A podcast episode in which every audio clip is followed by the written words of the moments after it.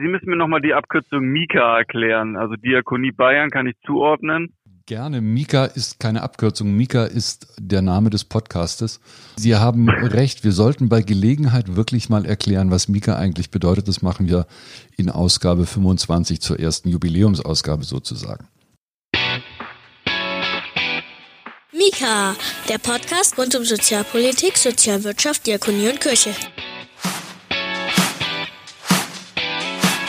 Grüß Gott, guten Tag und herzlich willkommen zur 17. Ausgabe von Mika, dem Podcast der Diakonie in Bayern, dem einzigen Diakonie-Podcast, den auch die Kollegen und Kolleginnen von der Caritas immer wieder gerne hören. Aufgezeichnet und produziert am Donnerstag, den 1. Oktober 2020. Ich bin Daniel Wagner, Pressesprecher der Diakonie in Bayern und gemeinsam mit Ihnen wollen wir heute ein Fleißbildchen sammeln. Selbstgestandene Gutmenschen und sozial arbeitende Aktivisten kommen ins Stolpern, wenn man sie nach den sechs Verbänden der freien Wohlfahrt in Deutschland fragt. Fünf kriegen die meisten zusammen, nämlich klar die Diakonie, den Paritäter, die AWO, das Rote Kreuz und die Caritas. Beim sechsten aber stocken die meisten und um den wollen wir uns heute einmal kümmern. Mika und Wikipedia sind dicke Freunde. Die Zentralwohlfahrtsstelle der Juden in Deutschland wurde 1917 in Berlin als Zentralwohlfahrtsstelle der deutschen Juden gegründet, als Dachverband der sozialen Einrichtungen der jüdischen Gemeinschaft. Zur Zeit des Nationalsozialismus wurde sie 1939 zwangsweise aufgelöst und im Jahr 1951 als Zentralwohlfahrtsstelle der Juden in Deutschland, abgekürzt ZWST, in Frankfurt am Main wieder gegründet, in erster Linie übrigens um die Not der Überlebenden des Holocaust zu lindern. Und heute zu Gast bei Mika? Aaron Schuster, Direktor der Zentralwohlfahrtsstelle der Juden in Deutschland. Grüß Gott, Herr Schuster, willkommen bei Mika. Schönen guten Morgen, hallo. Ich habe in der Anmoderation ein bisschen etwas über die Geschichte der Zentralwohlfahrtsstelle erzählt. Sie wurde gegründet ein Jahr nach dem Zentralrat der Juden der heuer ja 70 Jahre feiert. Wollen Sie uns ein bisschen aus der Geschichte des ZWST erzählen? Ja, sehr gerne. Ähm, die Geschichte der ZWST ist tatsächlich eine, ähm, eine lange Geschichte. Der Verband ist tatsächlich ähm, älter als äh, der Zentralrat, weil die Zentralwohlfahrtsstelle bereits 1917, also das heißt vor der Shoah, gegründet worden ist.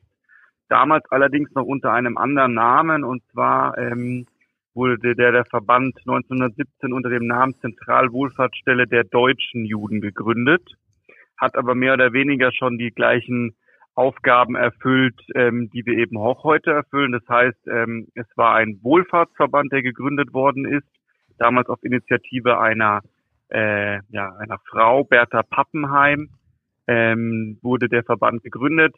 Und es gab dann eben ja während der Zeit der Shoah ähm, einen Bruch. Der Verband wurde durch die Nationalsozialisten zwangsaufgelöst.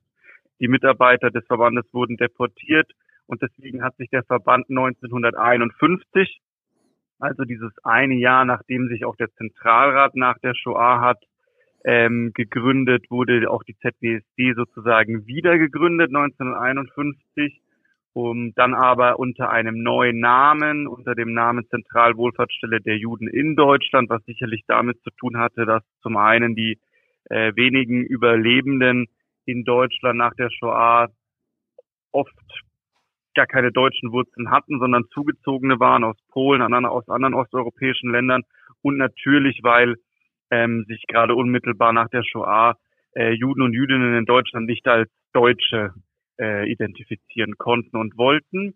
Deswegen diese Namensänderung. Ja, und der Verband konnte 2017 äh, sein 100-jähriges Jubiläum sozusagen feiern. Und ähm, ja, diese lange Geschichte jüdischer Sozialarbeit ähm, zeigt sich eben auch an dieser an der Geschichte unseres Verbandes, reicht aber tatsächlich auch noch weit, weit ähm, zurück. Und ähm, äh, ja, die Geschichte ist im Rahmen des 100-jährigen Jubiläums auch intensiv aufgearbeitet worden. Es gibt wirklich ähm, ganz beeindruckende Persönlichkeiten, die in der ZWSD in, ihrem, äh, in, dem, in den 100 Jahren gewirkt haben. Ich nenne mal Jeanette Wolf, Paul Spiegel, ähm, Ignaz Bubis, ähm, Leo, äh, Leo Beck, einfach mal um mal so ein paar, paar ganz große Namen zu nennen, die eben auch für die Geschichte der ZWSD von großer Bedeutung sind. Sie haben jetzt ähm, die Shoah und den Holocaust erwähnt. Ähm, in Wikipedia habe ich nachgelesen, dass die Hilfe für Holocaust-Überlebende am Anfang der Neugründung, also 1951, im Mittelpunkt der Arbeit stand. Ähm, wie sehr prägt es denn die Arbeit, über die wir im Einzelnen sicherlich nochmal sprechen werden, heute die Zentralwohlfahrtsstelle? Denn wir wissen ja alle, die Zahl der Überlebenden äh, sinkt sozusagen wahrscheinlich täglich. Es gibt immer weniger davon natürlich. Wie sehr ist es noch äh, ausschlaggebend für das, was Sie heute tun? Also die Arbeit für und mit äh, Überlebende der Shoah spielt nach wie vor ähm, eine wichtige Rolle in, äh, in unseren Aufgabenfeldern.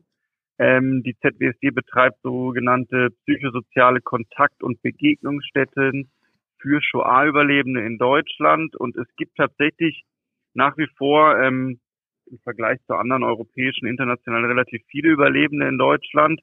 Das hat natürlich auch ähm, Zusammenhang äh, mit der Zuzug von äh, jüdischen Zuwanderern aus den Staaten der ehemaligen Sowjetunion. Auch davon ein Großteil Menschen dabei, die die Shoah überlebt haben, ähm, allerdings nicht in Konzentrationslagern, sondern oft auch in Ghettos oder waren letztendlich ähm, Verfolgte der Wehrmacht, die dann eben versucht haben, der Roten Armee in die Arme zu laufen.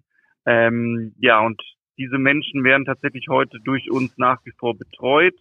Ähm, klar, die wird die Gruppe kleiner, allerdings werden, sage ich mal, die Anforderungen hinsichtlich der Betreuung und der, der Beratung der ähm, Überlebenden werden intensiver und ähm, äh, ja auch komplizierter, weil natürlich ähm, je älter die Überlebenden werden, desto äh, schwieriger ist es für sie letztendlich auch ähm, eigenständig durchs Leben zu kommen. Und deswegen haben wir dieses Konzept der sehr niedrigschwellig eingerichteten Kontakt- und äh, Begegnungsstätten. Wir als ZWSD betreiben davon einige selber, aber unterstützen eben auch unsere Mitgliedsgemeinden dabei, diese Begegnungsstätten mit Leben zu füllen. Und ähm, wir sind da in wunderbaren Austausch und Zusammenarbeit mit der Claims-Konferenz, mit der Stiftung äh, Erinnerung, Verantwortung und Zukunft und auch mit äh, der Landecker Stiftung. Jetzt haben Sie ein Arbeitsfeld genannt wo Sie selber in der Trägerschaft sind, und das unterscheidet Sie sicherlich von, von den anderen Verbänden der freien Wohlfahrtspflege in Deutschland, die in der Regel ja selbst keine Träger sind. Was machen Sie noch? Also wenn ich mit dem Auto durch Deutschland fahre, ich begegne überall einer Einrichtung der Diakonie der Caritas, ob das ein Altenheim ist, ob das eine Einrichtung für Menschen mit Behinderung ist, ein Kindergarten. Die sind überall mit praktischen Angeboten vor Ort. Was gibt es im Bereich der ZWST noch? Also im Endeffekt ist ja die ZWSD ähm, doch letztendlich ähnlich strukturiert wie andere Bundesverbände. Nehmen wir mal die Arbeiterwohlfahrt. Ähm, auch wir haben letztendlich Untergliederungen auf ähm, Landesebene, auf Kreisebene. Die Besonderheit ist ähm, für die jüdische Gemeinschaft, dass unsere Untergliederung eben die jüdischen Gemeinden in Deutschland sind. Und es gibt ähm, doch viele jüdische Gemeinden, also insgesamt reden wir von 106 jüdischen Gemeinden in ganz Deutschland, die sich sehr dezentral von Kiel bis Koblenz ähm, im ganzen Bundesgebiet verteilen. Und ähm, in vielen äh, Gemeinden gibt es in, in Trägerschaft der Gemeinden tatsächlich auch äh, Einrichtungen des Wohlfahrtswesens, also Kindergärten.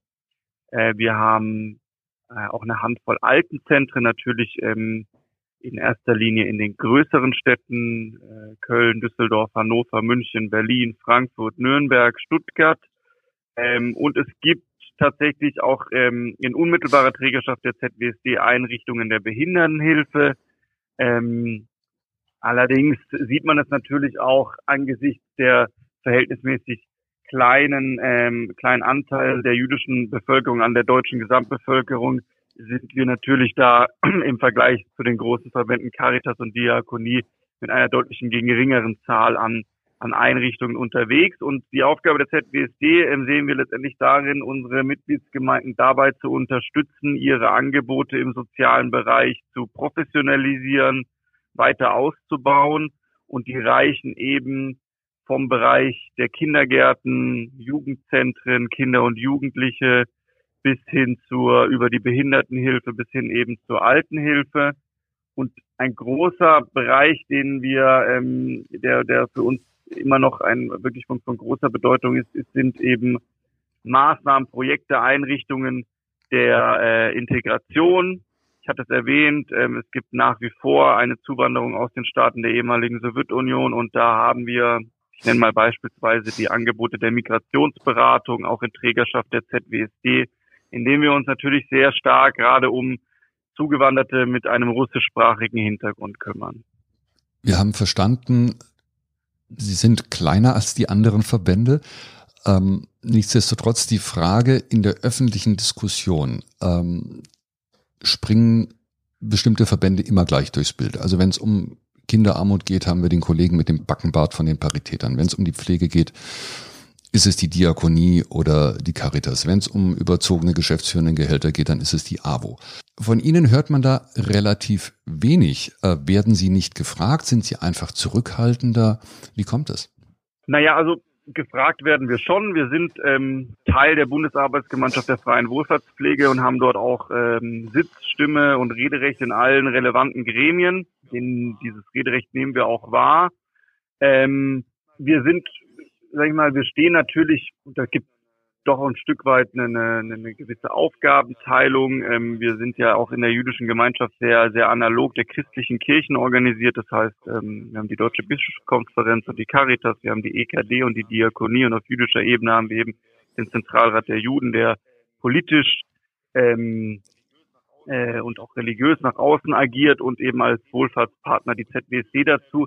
Und natürlich ähm, nimmt da der, der Zentralrat die deutlich medienpräsentere Rolle wahr. Das ist aber auch ähm, ja letztendlich auch ein Stück weit ein Teil der Aufgabenteilung, äh, ähm, die wir so äh, vornehmen.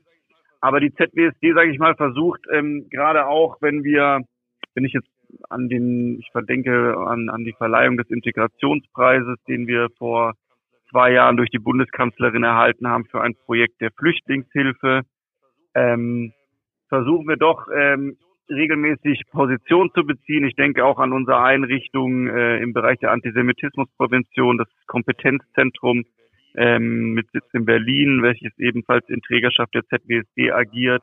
Auch das ist eine Einrichtung, die stark äh, nach außen wirkt und sich diesem schwierigen Thema des der, der Antisemitismus- und Rassismusprävention ähm, stärker widmet. Also wir versuchen natürlich auch der ZWSD sukzessive mehr Gehör zu verschaffen und wollen, äh, und das haben wir uns auch vorgenommen, in der Zukunft noch stärker auch nach außen wirken. Ähm, aber wir müssen natürlich auch immer ähm, im Hintergrund haben, dass wir da auch einfach von ganz anderen Personalressourcen sprechen. Wir sind ähm, nicht nur was die Anzahl der Einrichtungen unserer Trägerschaft, sondern eben auch was die Anzahl unserer Mitarbeitenden gerade auch in der Hauptgeschäftsstelle angeht, natürlich äh, deutlich dünner besetzt als die großen Verbände. Und ähm, da äh, ergeben sich natürlich dann auch automatisch weniger ähm, Möglichkeiten der äh, Öffentlichkeitsarbeit. Also die großen Verbände geben ja immer gerne an mit der Zahl ihrer Mitarbeitenden, mit der halben Million, die der eine oder andere haben möchte. Ähm, wie viele Mitarbeitende hat der ZWST insgesamt? Also wenn Sie die Einrichtungen mal mitzählen? Also ähm, für die ZWSD selber haben wir ähm, circa 150 Mitarbeitenden ganz Deutschland. Das ist jetzt der Verband, das sind nicht die Einrichtungen. Das ist nur der, das ist ausschließlich der Verband ohne die ähm, uns angeschlossene Mitgliedsorganisationen und ihre Einrichtungen. Ja. Und wenn, wenn wir die noch dazu zählen, wo kommen wir dann hin? Uh, da müsste ich jetzt tatsächlich nochmal genau in den Zahlen nachschauen. Das äh, kann ich Ihnen jetzt so aus dem Stegreif tatsächlich nicht sagen. Aber äh, würde ich jetzt mal annehmen, ein niedriger, vierstelliger, äh, sind wir im niedrigen, vierstelligen Bereich. Herr Schuster, Sie haben eben das Thema Antisemitismus schon angesprochen. Äh, wir alle erleben und beklagen auch zu Recht eine Zunahme des Antisemitismus in Deutschland. Welche Beobachtungen machen Sie? Ja, also wir nehmen natürlich schon wahr, dass ähm, Antisemitismus sichtbarer wird. Ob er zugenommen hat oder nicht, mh, äh, darüber gibt unterschiedliche Auffassungen. Allerdings, was wir definitiv wahrnehmen, er wird äh, sichtbarer und er wird offener geäußert und er wird, ja, er wird gerade auch bei den Betroffenen ähm, deutlich spürbarer. Und äh, gerade wir als äh, Zentralwohlfahrtsstelle widmen uns in den äh, zurückliegenden Jahren verstärkt eben auch diejenigen, die Antisemitismus betrifft. Wir haben eine Beratungsstelle etabliert, die Beratungsstelle OFFEC, die sich eben ganz gezielt Menschen widmet, die Antisemitismus erfahren, weil wir, und das merke ich auch, ähm, in den zurückliegenden Jahren haben wir eine starke Täterfokussierung. Von wem geht Antisemitismus aus? Die Frage, die uns zunehmend beschäftigt, ist, was macht Antisemitismus mit den Menschen und mit den Mitgliedern in unseren Gemeinden? Und ähm, die brauchen Unterstützung, mehr Unterstützung, als sie äh, früher, früher erhalten haben. Ähm, andere Opferberatungsstellen haben sich dem Thema Antisemitismus in der Vergangenheit eher zurückhaltender gewidmet. Und da sehen wir natürlich auch einen Schwerpunkt unserer Arbeit. Ähm, das Kompetenzzentrum ist allerdings auch sehr stark im präventiven Bereich unterwegs. Das heißt, wir wirken zunehmend auch in die nichtjüdische Gesellschaft, in kommunale Behörden, in Polizeibehörden hinein und versuchen eben dort, dort Module umzusetzen, die die dort tätigen verantwortlichen Menschen stärker zu sensibilisieren, eben Antisemitismus frühzeitig zu erkennen und ihn auch als solchen einzuordnen. Wir nehmen tatsächlich sehr stark wahr, dass Schule ein Ort ist, an dem oft Fälle falsch eingeordnet werden oder bagatellisiert werden. Ähm, da ist tatsächlich auch, glaube ich, ein ganz, ganz großer Nachholbedarf. Und ähm, wir haben tatsächlich auch verstanden, Antisemitismus ist ein gesamtgesellschaftliches Problem. Deswegen ähm, wollen wir eben auch einen Beitrag dazu leisten, dieses, diese gesamtgesellschaftliche Herausforderung zu lösen. Und deswegen engagieren wir uns eben auch dank der Förderung durch das Bundesprogramm Demokratie leben äh, wo wir eben mit dem Kompetenznetzwerk ja auch als äh, wichtiger Träger äh, fungieren, äh, nehmen wir uns diese Aufgabe an. Und ähm, das sind sehr, sehr dicke Bretter zu bohren, aber ich glaube, es ist tatsächlich der einzige äh, oder der, der, der wichtigste äh, Pfeiler ist äh, tatsächlich die, die Bildungsarbeit, die Forschung in diesem Bereich, Bereich voranzutreiben, ähm, ja, um äh, Antisemitismus mittelfristig zurückzudämmen. Mika, der Podcast der Diakonie in Bayern. Sie haben eben einen Aspekt erwähnt, den ich gerne nochmal aufgreifen würde, nämlich, dass es in Deutschland im Punkto Antisemitismus eine, eine Täterfokussierung gibt. Wie erklären Sie sich das? Ich glaube, dass das vielleicht gar keine Problematik ist, die wir ausschließlich äh, im Zusammenhang mit Antisemitismus sehen. Aber egal, wenn wir sag ich mal, rassistische, diskriminierende Vorfälle sehen, habe ich das Gefühl, dass sich Berichterstattung immer stark äh, darauf fokussiert, von wem ging der Rassismus oder Antisemitismus aus, ähm, aber oft die betroffenen Perspektive äh, ein bisschen außer Blick gerät. Und warum das so ist, kann ich selber schwer erklären. Ich weiß nicht, ob das ähm, das, da fehlt mir ehrlich gesagt so ein bisschen die Erklärung. Ich kann für uns nur sagen, wir versuchen, die, die betroffenen Perspektive stärker einzubringen. Das Problem ist ja noch ein bisschen größer als, sage ich mal, äh, Berichterstattung in den Nachrichtensendern. Ich denke daran, wie der Expertenkreis Antisemitismus, der erste Expertenkreis Antisemitismus äh, des Deutschen Bundestages ähm, eingesetzt worden ist. Das ist jetzt wiederum mehrere Jahre her. War kein Experte vertreten, ähm, mit jüdischem Hintergrund. Also es war dort kein jüdischer Vertreter in dem in diesem Expertenkreis vertreten. Und ich glaube auch anhand der Zusammensetzung solcher Gremien sieht man, dass leider die jüdische Perspektive im Zusammenhang mit Antisemitismus fehlt und dass äh, sie nicht berücksichtigt wird. Und das ist natürlich gerade, wenn man auch an so einen Expertenkreis wurde, zwar dann im Nachgang auch nachgesteuert und korrigiert, aber allerdings erst auf politischen Druck hin, dass da ähm, einfach äh, gewisse Perspektiven fehlen. Wie kann man die Opferperspektive noch stärker ins Spiel bringen? Man muss sie, man muss sie einbinden, ja, man muss ihnen der, man muss, man muss ihr den Raum geben, man muss sie, man muss sie teilhaben an, an, an Gesprächskreisen, Expertengruppen etc. Ähm, und man muss sich auch darauf einlassen, dass dann diese Perspektive vielleicht Dinge formuliert, die man so nicht erwartet. Und äh, wir haben inzwischen eine junge Generation äh, jüdischer Gemeindemitglieder in Deutschland, die ähm, ein sehr selbstbewusstes Verständnis jüdischen Lebens in Deutschland hat, die auch unglaublich divers unterwegs ist und oft gar nicht in das passt, was so in dem ein oder anderen Schulbuch noch vermittelt wird. Und da muss man sich, glaube ich, stärker darauf einlassen. Aber ich glaube, dass die Voraussetzungen, und wenn ich das auch gerade sehe, was es an neuem Engagement, gerade auch so im Bereich junger Erwachsener, jüdischer Studierenden gibt, dann sind da sehr, sehr viele, gerade auch engagierte junge Menschen dabei, die ähm, versuchen, auch ihrer Stimme stärker Gehör zu verschaffen. Und da braucht man einfach den Mut, diese Menschen stärker einzubinden von Beginn an. Und das mag vielleicht unbequem sein, weil, ähm, weil dort Dinge zur Sprache kommen, die äh, ansonsten ungehört blieben. Aber diese Wege müsste man stärker gehen. Herr Schuster, wir haben vorhin kurz über die äh, Verbändestruktur in Deutschland gesprochen, über die sechs Verbände der freien Wohlfahrt. Äh, drei davon, also Caritas, Diakonie und der Ihre, sind eindeutig konfessionell geprägt. Schon länger gibt es aber auch die Idee eines muslimischen Wohlfahrtsverbandes. Wie beurteilen Sie denn diesen Vorschlag? Also per se ist das erstmal ein nachvollziehbares Anliegen. Dann muss ich dann allerdings stärker der Frage widmen, wie ähm, kann ein solcher Verband entstehen und wie agiert er dann? Und dann ist zum einen erstmal wichtig festzuhalten, dass die freie Wohlfahrtspflege ist immer oder basiert letztendlich auf einer zivilgesellschaftlichen Initiative. Das heißt, die Verbände, ich nehme jetzt gerade auch die ZWSD, die ZWSD ist ähm, aus der Zivilgesellschaft heraus entstanden. Es war kein künstliches politisches Konstrukt, was geschaffen worden ist, sondern es waren Menschen da, die gesagt haben, wir brauchen eine organisierte jüdische Wohlfahrtspflege und haben die selbstständig auf den Weg gebracht. Das ist so der erste Pfeiler. Der zweite Pfeiler ist, wir brauchen natürlich auch eine Stimme, die alle Strömungen widerspiegelt. Ähm, das ist unglaublich herausfordernd. Das merken wir auch innerhalb der Zentralwohlfahrtsstelle der Juden in Deutschland. Auch wir haben orthodoxe Gemeinden in unseren Mitgliedsstrukturen. Wir haben aber auch liberale Gemeinden in unseren Mitgliedsstrukturen. Und natürlich sind es auch Spannungen, die wir da erleben zwischen den verschiedenen Ausrichtungen.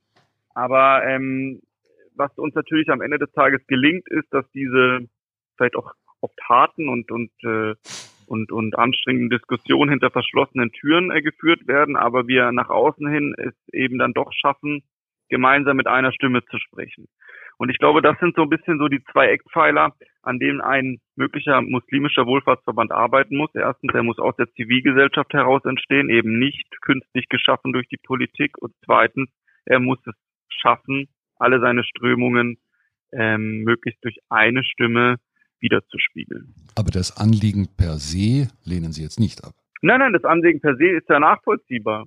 Absolut. Und wir haben inzwischen eine äh, große muslimische Bevölkerung äh, in der Bundesrepublik und ähm, deswegen kann ich das Anliegen erstmal nachvollziehen. Nichtsdestotrotz haben wir natürlich auch viele interkulturelle Angebote die bereits heute existieren in den Wohlfahrts, in den, in den, in den Wohlfahrtsverbänden, aber nichtsdestotrotz, das Anliegen ist nachvollziehbar, aber ähm, es muss eben unter bestimmten Voraussetzungen ähm, dann weiter vorangetrieben werden. Herr Schuster, ich glaube, die Verbände der freien Wohlfahrtspflege haben viele gemeinsame Themen, wo sie sicherlich auch sich gemeinsam positionieren, ob das jetzt die Finanzierung der Pflege beispielsweise ist oder die, die Betreuung von Kindern, die Hilfe für Arbeitslose, Migrationsberatung etc.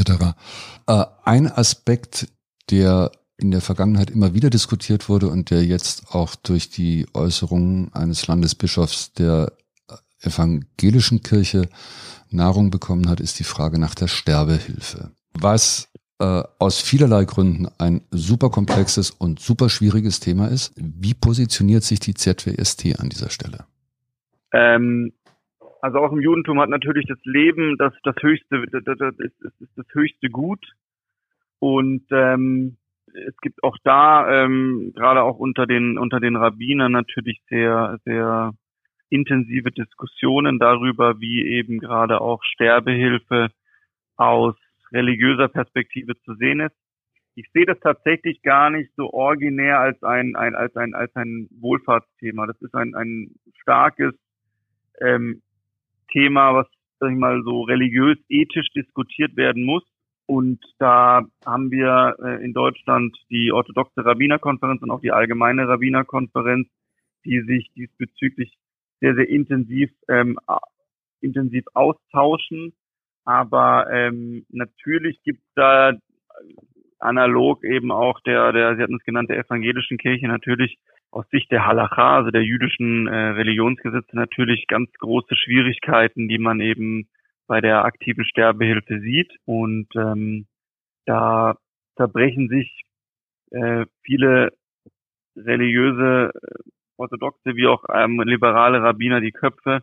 Und da orientieren wir uns dann auch ein Stück weit. Das ist tatsächlich da eher ein weniger, weniger ein Thema, was wir so jetzt intern als, als Wohlfahrtsverband ähm, diskutieren, weil wir uns eher ein Stück weit an Themen orientieren, ist die Frage, wo wo gibt es vulnerable Zielgruppen in unserer Gemeinschaft und wo benötigen diese Zielgruppen stärkere Unterstützung, wo brauchen sie eine Lobby, auch ähm, äh, eine Lobby im, im, im politischen Raum, um für ihre Interessen stärker noch einzutreten. Von daher ähm, ist das Thema Sterbehilfe gar kein so großes Thema äh, innerhalb der ZWSD. Herr Schuster, ich bedanke mich ganz herzlich. Sie haben uns einen guten Einblick gegeben in das, was die ZWST in Deutschland macht und was viele Hörerinnen und Hörer von Mika, und erzähle ich mich dazu, sicherlich so nicht wussten. Alles Gute für Sie und für die weitere Arbeit. Ja, vielen Dank für das Gespräch. Jetzt gibt es Häppchen. Wenn Sie mehr wissen wollen über die Arbeit der ZWST, dann haben wir in den Shownotes zu Mika einige Informationen dazu zusammengestellt. Gefreut haben wir uns über eine Zuschrift von Tabea B. aus Nürnberg. Sie schreibt, ich höre Mika gerne und nehme immer was mit für Dienst- und Privatvergnügen. Super auch, dass ihr, was den inhaltlichen Diskurs angeht, bewusst nicht in bayerischen Grenzen bleibt. Vielen Dank für dieses Lob. Und dann haben wir noch einen Terminhinweis für Sie. Am 12. Oktober beginnt die Herbstsammlung der Diakonie, die heuer Gewalt in Partnerschaft und Familie thematisiert. Eine Woche lang wird für dieses und für die anderen Arbeitsfelder der Diakonie gesammelt auf der Straße, an den Haustüren und in den Kirchengemeinden. Und wenn Sie sich jetzt wundern, dass Sie in der Woche ab dem 12. Oktober nicht angesammelt werden, könnte es daran liegen, dass Sie nicht in Bayern leben, denn diese Sammlung ist die Sammlung der bayerischen Diakonie, was aber nicht heißt, dass Sie uns nicht unterstützen können. Ganz im Gegenteil, wie das geht, erfahren Sie in der kommenden Ausgabe von Mika, die aufgemerkt nicht am nächsten Freitag erscheint, sondern erst am 12. Oktober, dem Montag, dem ersten Tag der Sammlung, wie immer überall dort, wo Sie Ihren Lieblingspodcast hören können. Bis dahin freuen wir uns über Feedback unter podcast.diakonie-bayern.de, über Abonnements und positive Bewertungen auf den unterschiedlichen Plattformen. Ich bin Daniel Wagner, Pressesprecher der Diakonie in Bayern und ich verabschiede mich für heute. Bleiben Sie gesund, bleiben Sie stark. Mika ist eine Produktion des Diakonischen Werkes Bayern. Mehr über Mika und die Diakonie in Bayern finden Sie im Internet unter www.diakonie-bayern.de slash podcast.